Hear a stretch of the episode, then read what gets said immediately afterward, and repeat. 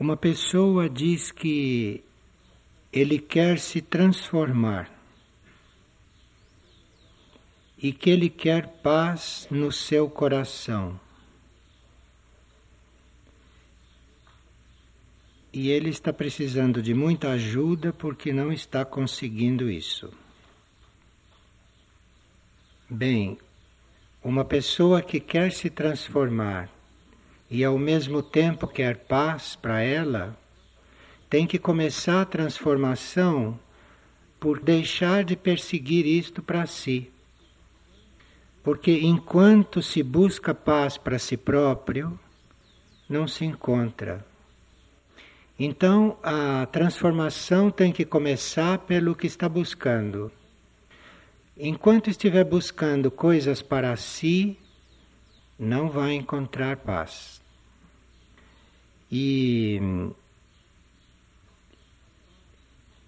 a paz acontece quando nós amamos a paz, não quando buscamos paz. Porque paz não é coisa que se compre, nem coisa que se encontre assim pelas esquinas ou em algum lugar. É, a paz surge quando você não quer mais nada para si.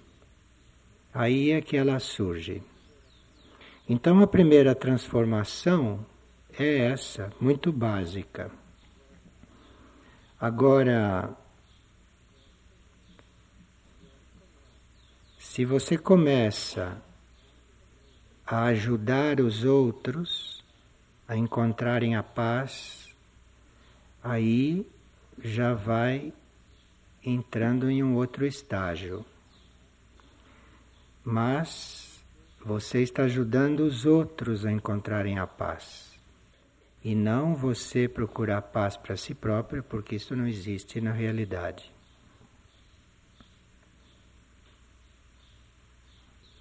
E outra pergunta aqui de caráter prático. Gostaria que dissesse alguma coisa sobre culpa e remorso. Bem, culpa e remorso é um estado de quase todos, porque quase todos agem por conta própria. Então, enquanto nós agimos por conta própria, enquanto nós agimos segundo o nosso arbítrio, culpa e remorso é uma consequência. Porque o nosso arbítrio, a nossa forma de ver as coisas, a nossa forma própria de agir, nunca corresponde a, a uma forma superior de agir, a uma forma superior de ser. De forma que, mesmo que se esteja no caminho e que se compreenda muitas coisas, ter culpa e ter remorso é usual porque enquanto se usa livre-arbítrio, enquanto se faz as coisas segundo o próprio entendimento, isto é uma consequência natural. Enquanto a mente não transcende esses níveis de raciocínio, de lógica, esses níveis concretos, enquanto a mente age por conta própria, decide, faz, né? Isto Culpa e remorso são estados possíveis de existir, porque logo a alma do indivíduo se dá conta que a coisa não era assim, e a alma se dando conta, isto mais cedo ou mais tarde é transferido para a mente, e aí o indivíduo se dá conta também que não era assim. E quando a mente se eleva para níveis superiores, quando nós deixamos de agir por conta própria, mas procuramos agir de acordo com a vontade do plano, com a vontade superior, então aí não há mais razão para culpa nem remorso, porque nesses níveis que transcende, se transcende o livre-arbítrio, o plano é conhecido, a vontade superior é conhecida naquilo que nos diz respeito para cumpri-la, e aí então não há mais isto de culpa nem de remorso. Mas enquanto nós estamos no plano do livre-arbítrio, a culpa e o remorso é a consequência.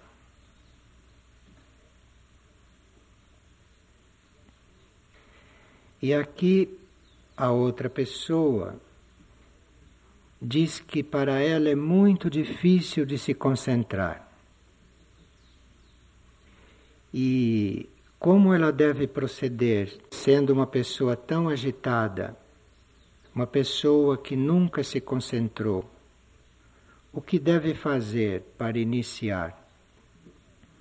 Você observa se numa partilha como esta, se você está prestando atenção, se você está ouvindo o que está sendo dito, e você observa até o fim da partilha, se você conseguiu ficar atento o tempo todo, ouvindo o tempo todo. Se você conseguir ouvir isto, você é capaz de se concentrar. Então aí você se é capaz de se concentrar, se você é capaz de ouvir o que está sendo dito, então capacidade de concentração você tem. E aí trata-se de você começar a pensar nisso, pensar na concentração. Querer a concentração, buscar a concentração e não deixar de pensar na concentração. E aí, para ser ajudado um pouco mais, você pode procurar algum livro, algum texto que fale a respeito de alma, que fale a respeito de eu superior, que fale a respeito do ser interno que todos nós somos. E aí, desse ser interno, desse nível interno seu, desse eu superior seu, virá uma energia para ajudar nessa concentração. Mas se você perceber que não está se concentrando e que está tendo dificuldade, não se preocupe com isso e continue.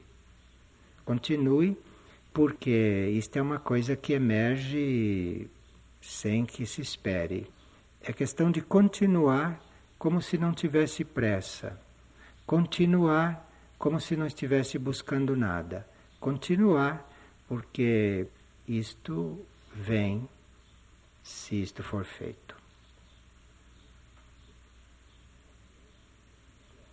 Aqui uma pessoa lendo o livro Visitante teve a sua atenção chamada para uma coisa que está escrita lá. E lá está escrito o seguinte: que o mesmo vórtice energético que estimulou a vida essênia encontra-se hoje localizado em Mirnajade. Mirnajade é esse centro planetário intraterreno, suprafísico. Neste momento, diz o livro visitante, neste momento, Mirnajade tenta fazer ressurgir uma vida grupal que corresponda à manifestação da vida essênia porém adequada aos dias de hoje. Então, este, esta vida grupal adequada aos dias de hoje, eu acho que é o ponto que está preocupando a pessoa. Bem, naquilo que diz respeito ao ponto que nós trabalhamos com respeito a este tema dos essênios e de Mirnajade, ao ponto que é o nosso de trabalho, aqui vida essênia quer dizer vida andrógena. Isto é, uma vida onde o lado masculino e feminino dos seres esteja harmonizado e unido ou no caminho da união. Então, quando os seres não são mais homens nem mulheres, nem uma coisa nem outra, e quando os seres têm esses dois aspectos perfeitamente unidos, Então era isto a vida essênia. Então isto buscavam. Naquele tempo, este, este grupo essênio, segundo consta, surgiu e aconteceu alguns séculos antes de Cristo. E naquele tempo não era possível criar os andrógenos aqui na superfície da Terra. Então, para começar aquele trabalho, para implantar, começar a desenvolver esse trabalho de harmonizar estas polaridades para que os homens um dia fossem andrógenos, então é, encarnaram na superfície da Terra vários seres que já eram andrógenos evolutivamente. E alguns deles, seres que já estavam em vida suprafísica, seres que já faziam parte de civilizações intraterrenas, em níveis que lhes era possível voltar à superfície para prestar esse serviço. Então, como estes seres já eram andrógenos, estes seres já eram avançados, estes seres é, encarnaram e então, formalmente, este grupo criou um sistema no qual era possível a gente não procriar. Porque se eles tivessem vindo destas vidas mais evoluídas, se eles tivessem vindo dessas dimensões superiores para procriar aqui, isto seria uma frustração para o plano porque é, junto com a androgenia vem a possibilidade da libertação da lei do nascimento, da lei da morte, da lei da procriação. Atrás da androgenia vem todos esses passos evolutivos. Se um ser é andrógeno. Então aqui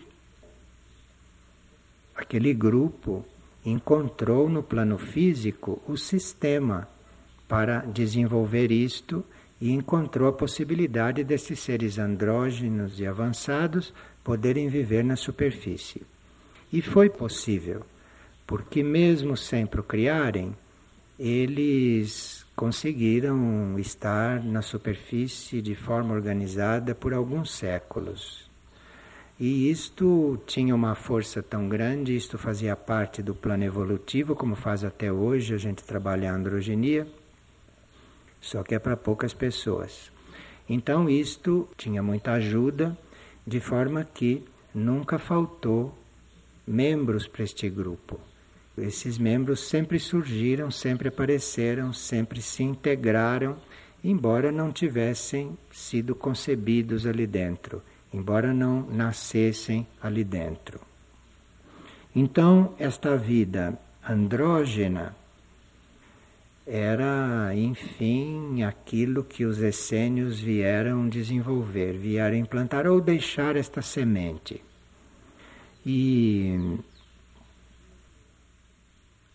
Mirna Jade custodiou esta semente.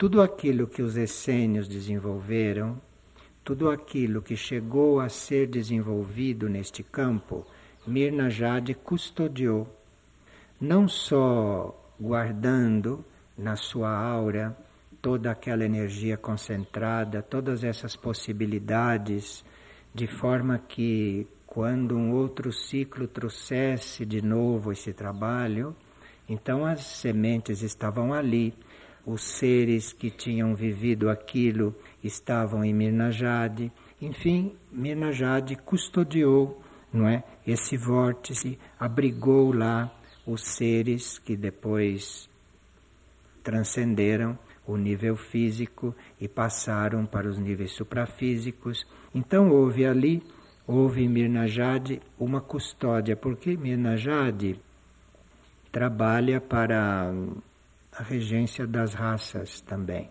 Mirnajade trabalha na formação das raças. Então Mirnajade era o centro planetário mais adequado para custodiar essa semente. Agora, isto adequado aos dias de hoje, o que quer dizer?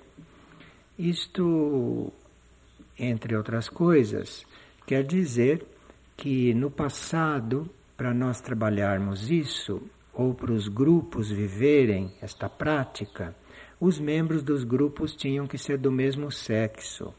Então, entre os essênios, consta que eram todos de sexo masculino. E as pessoas de sexo feminino que tivessem que trabalhar isto, que pudessem trabalhar isto, viviam fora, viviam no mundo. De forma que isto era a forma daquele tempo, isto era a maneira daquele tempo de fazer isso. E isto passou para a vida monástica, isso passou para a vida conventual, não é? Passou para a vida dos monges isto. Isto é, né, nos mosteiros, nos conventos, se separar os sexos, né? Isto era uma forma que se usava naquele tempo. A forma adequada aos dias de hoje é uma vida grupal espiritual sem precisar separar os sexos, porque se tudo isso está mais evoluído, se tudo isso está mais avançado, se as consciências já cresceram, separar os sexos para quê?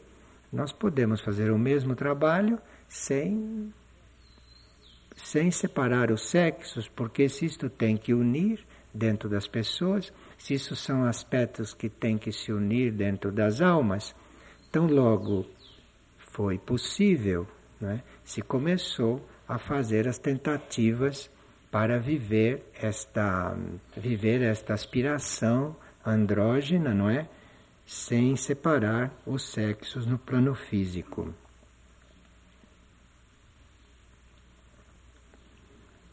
E aqui, fazendo sequência a esta pergunta,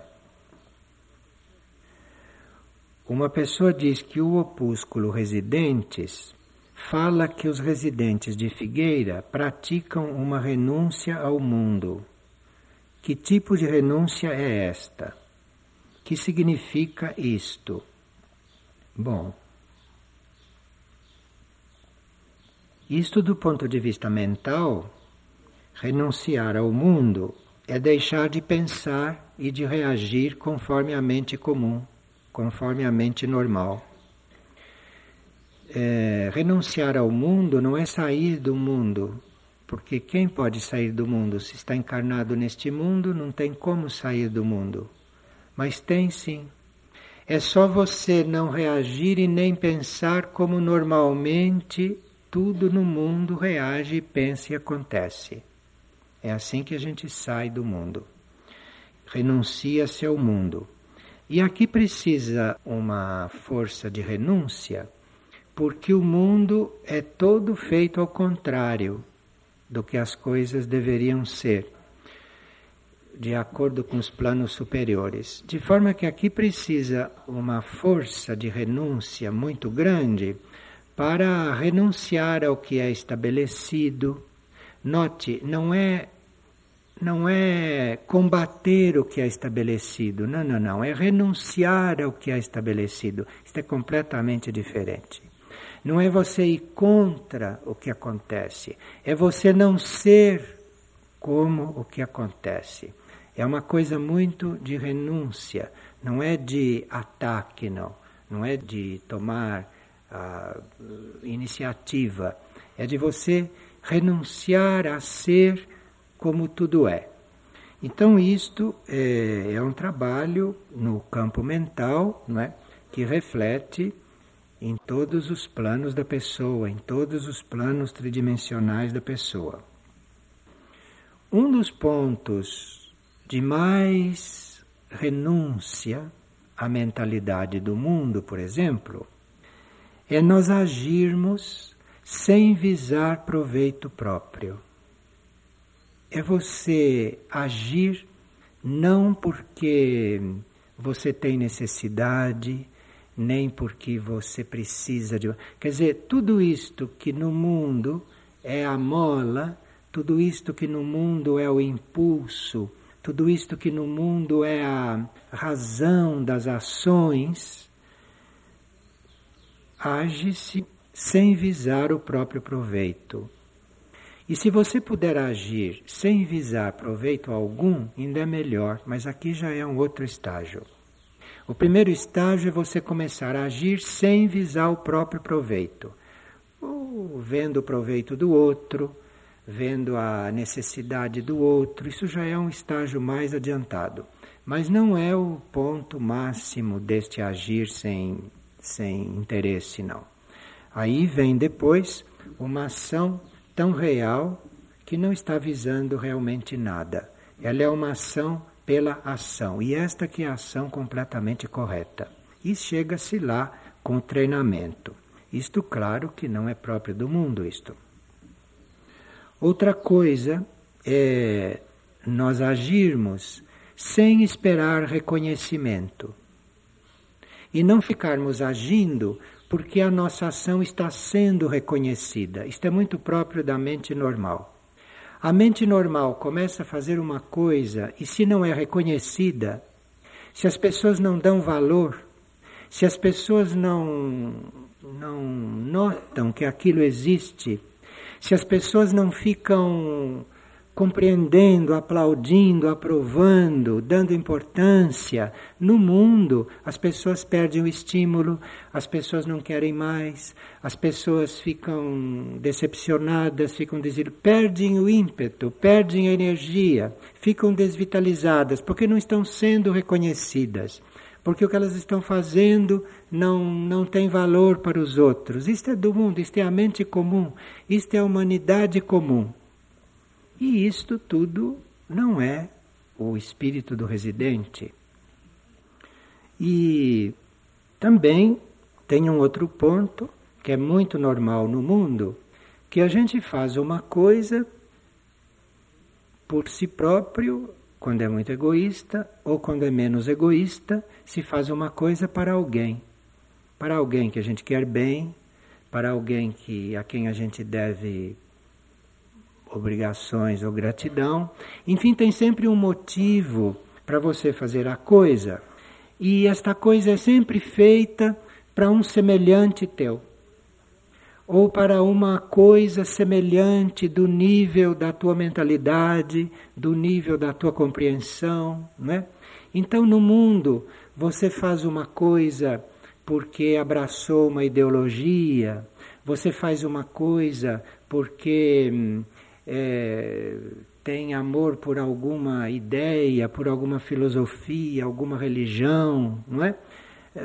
No mundo se faz as coisas por isso, no mundo se faz as coisas por motivos, motivos vários, desde os motivos mais egoístas, grosseiros, até os motivos mais nobres, como fazer as coisas por idealismo. E quando a proposta para um residente é fazer as coisas porque as coisas devem ser feitas e se as coisas têm que ser feitas, fazer a coisa pela coisa e aquilo não é para ninguém e nem para nada, nem para si, nem para o outro, nem para o outro ver, nem para o outro reconhecer, nem para fazer o bem para a sociedade, nem para salvar o mundo, não é para nada. A coisa é feita porque é para ser feita.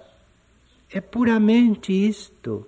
Então pode ninguém ver, pode ninguém reconhecer, pode todo mundo ser contra. Se eu estiver nesta energia, eu continuo, porque se é para continuar, é para continuar, é a coisa pela coisa. Então tudo isto é a renúncia ao mundo, que está lá no folheto. Não é sair do mundo, porque para você sair do mundo para fazer isto, você precisa estar tão perfeito que precisa ir para outro planeta, onde isto já está tudo resolvido, onde é outro mundo.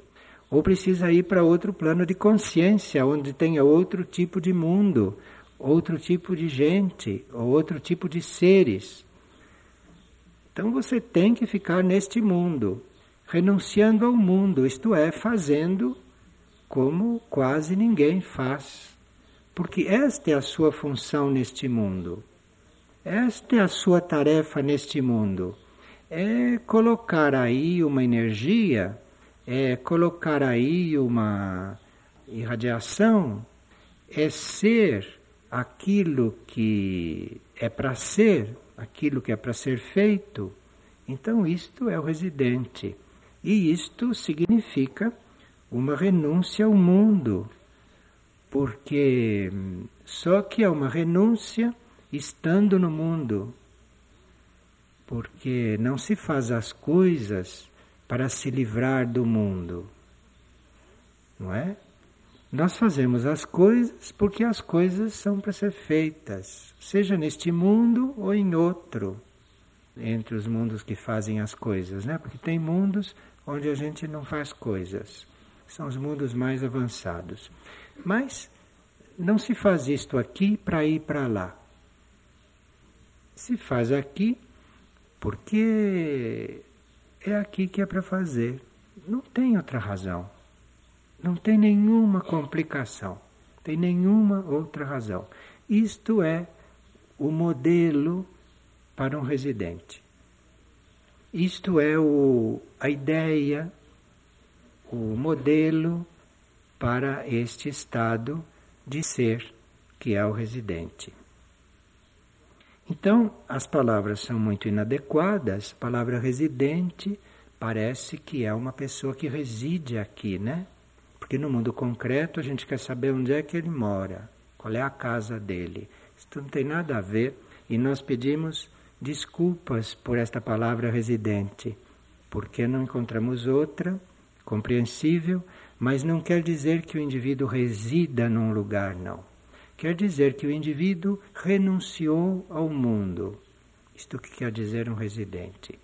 E se ele vive, e se ele faz esse trabalho aqui né? Então ele é um residente aqui. Se ele faz este trabalho em outro lugar, ele é isto em outro lugar. Porque em todos os lugares há necessidade de quem faça isso, há necessidade de quem viva isso e há necessidade de quem seja assim. E no pensamento de hoje, estão duas frases que têm a ver com isto que foi perguntado. Lá está escrito: A flor não pede aplauso pelo seu perfume, e a estrela não reclama que ninguém note o seu brilho. Está tudo aqui. De forma que se formos levar em conta o pensamento do dia, todos nós estamos sendo convidados a desenvolver este estado, não é? Não precisa ter o título de residente. Agora, se assume o título de residente, aí já é algo que vai passar a ser um referencial é? para outras pessoas, porque você pode assumir este estado secretamente, você pode assumir este estado em outras circunstâncias. Mas se você assume este estado aqui, aqui não deixa de ser uma referência né, para aqueles que estão começando a entrar em contato com essas formas de se ir renunciando ao mundo. E renunciar ao mundo é muito fundamental para poder aparecer outro mundo no lugar deste. Enquanto todos estiverem vivendo e sendo conforme o mundo, não tem possibilidade deste mundo ser transformado. Não tem mesmo. Porque como se pode ver um outro mundo aqui se ninguém renuncia a esse mundo que está aí? Não é possível isto. A não ser que se tirasse todo mundo e se pusessem aqui outros seres já com isso preparado. Mas isto pode ser feito até um certo ponto, se pode tirar uma grande parte desta humanidade e pôr no outro lugar, e se pode então começar a reformar este quadro humano. Não é? Mas é, uma semente deve ficar aqui e um pequeno grupo selecionado que cuide disso, que ame isto, que assuma o novo mundo, que assuma a nova humanidade, as novas etapas, isso terá que sempre haver. Nem que seja um, nem que seja dois. Uma semente tem que ficar. E claro que quanto maior for a sementeira, né, melhor será depois a floração. Então, é, residir aqui significa renunciar ao mundo. Então, tudo como é no mundo, aqui não deveria ser. Todas as formas da gente ser no mundo, aqui devia ser outra. Claro que não cabe a nós estar dizendo como é a forma de ser do mundo e como deve ser aqui. Basta que a gente saiba que nunca deve ser como é no mundo, basta isto.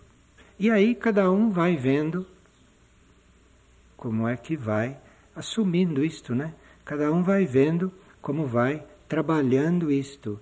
O importante é que comece a trabalhar isto. Não é como ele está, nem como o mundo está, e nem como está aqui. Também isso não tem a menor importância. Nem como o mundo está, nem como aqui está, e nem como o indivíduo está. Isso não importa. O importante é que esteja havendo o trabalho. O importante é que isto esteja vivo. Até que ponto está, até que ponto não está, isto são todos problemas mentais. A realidade é que isto não deve morrer, é que isto não deve desaparecer. Esta possibilidade de este mundo ser mudado, isto é, de nós não sermos como este mundo é, e disto não continuar, isto não só é uma possibilidade, como faz parte do plano evolutivo. Então vê que nós estamos falando exatamente do assunto anterior.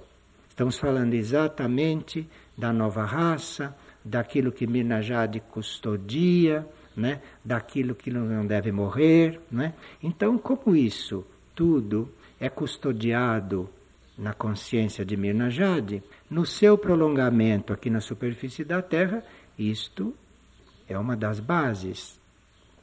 E mesmo aqueles de nós que não têm título de residente, não é, podem estar trabalhando isso de alguma forma. Estando em contato com a aura deste trabalho, de alguma forma estão sendo estimulados a isso. De alguma forma. Porque a hora que este trabalho for um trabalho do mundo, para o mundo, e nos moldes do mundo, este trabalho morreu. Naquilo que é a sua essência e a sua razão de ser. De forma que isto tudo é o mundo dos essênios transplantado para hoje. O mundo dos essênios trazido para hoje aqui, né? O mundo dos essênios hoje.